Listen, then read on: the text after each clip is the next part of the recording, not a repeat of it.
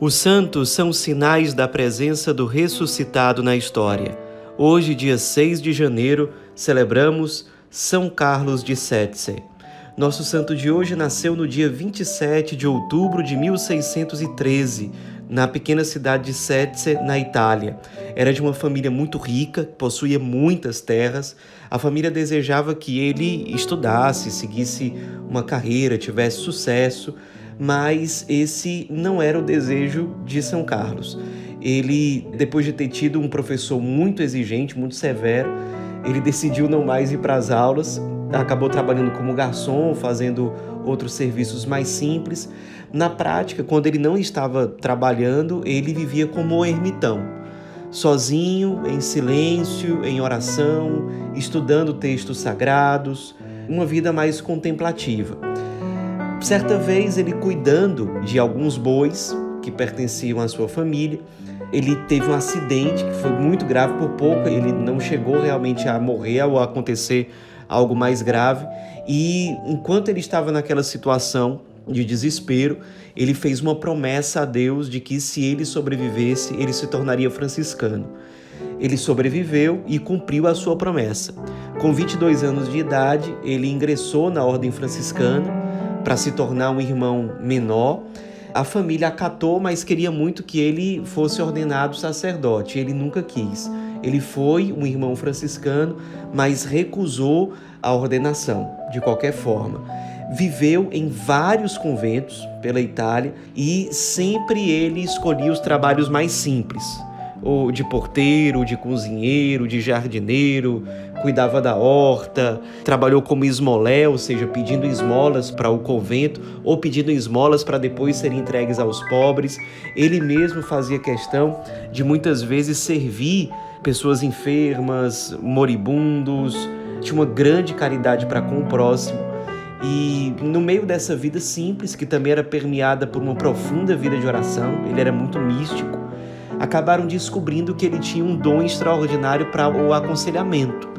Então as pessoas passaram aos poucos a conversar com ele.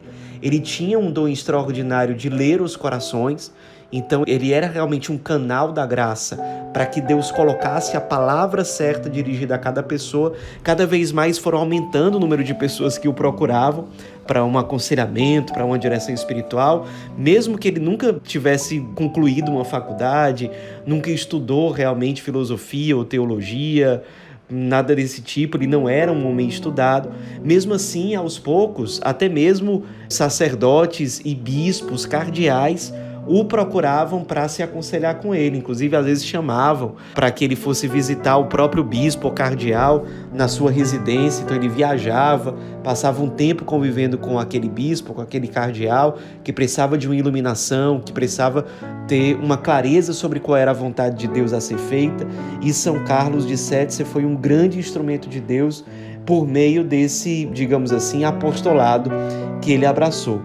Até mesmo o Papa da época, o Papa Clemente IX, o incumbiu de resolver uma situação, quando ele pediu ao Frei Carlos que fosse até a cidade de Perúdia, porque parece que estavam acontecendo algumas aparições de Nossa Senhora e o próprio Papa pediu a ele que fosse lá e averiguasse se realmente se tratava de algo verdadeiro ou não.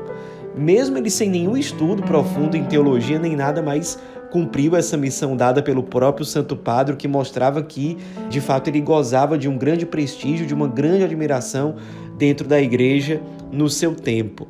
Ele deixou escritos muito preciosos, escritos autobiográficos, escritos espirituais, ele gostava muito de escrever poemas.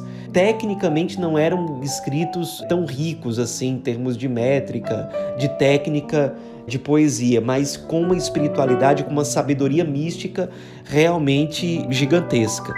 Ele também passou, como é comum acontecer com os santos, por provações muito pesadas. Ele foi muito perseguido por uma mulher que inventou calúnias sobre ele, fez graves acusações relacionadas à impureza e ele ficou muito abalado com isso nessa época, São Carlos, e chegou a adoecer, ficou realmente muito mal e ele tinha um desejo muito profundo de oferecer-se em holocausto a Deus, a fazer da sua vida uma imolação, um sacrifício. E certamente essas provações, perseguições, tentações pelas quais ele passou foram um caminho permitido por Deus para que ele se unisse mais intimamente ao crucificado e ao sacrifício redentor de nosso Senhor Jesus Cristo. Passou por essas provações num momento de profunda oração, de êxtase, no ano de 1648, ele recebeu um raio de luz no peito. Ele que desejava ser holocausto vivo, holocausto de amor, ele se uniu tão intimamente à paixão que recebeu essa ferida dentro da alma, se unindo realmente ao crucificado em êxtase. Ele partilhou isso com algumas pessoas, mas a coisa nunca se espalhou, nunca chegou a ser algo muito conhecido, ficou ali mais em sigilo. Poucas pessoas sabiam até que ele faleceu pouco depois de uma viagem que ele fez à região da Úmbria, na Itália. Ele morreu no dia 6 de janeiro de 1670, no convento de São Francisco, em Roma. E ali mesmo ele foi enterrado e logo depois da sua morte, ao verem o corpo dele, perceberam que de fato no peito dele havia uma cicatriz. E aí depois algumas poucas pessoas que sabiam do que tinha acontecido testemunharam que de fato, segundo o próprio São Carlos, havia sido um raio de luz que no momento de oração atingiu o seu peito, transpassou o seu peito, o seu coração. Uma junta médica analisou a situação e chegou à conclusão de que não havia explicação científica para aquela cicatriz, para aquele ferimento, se tratando com certeza de algo que tinha origem sobrenatural.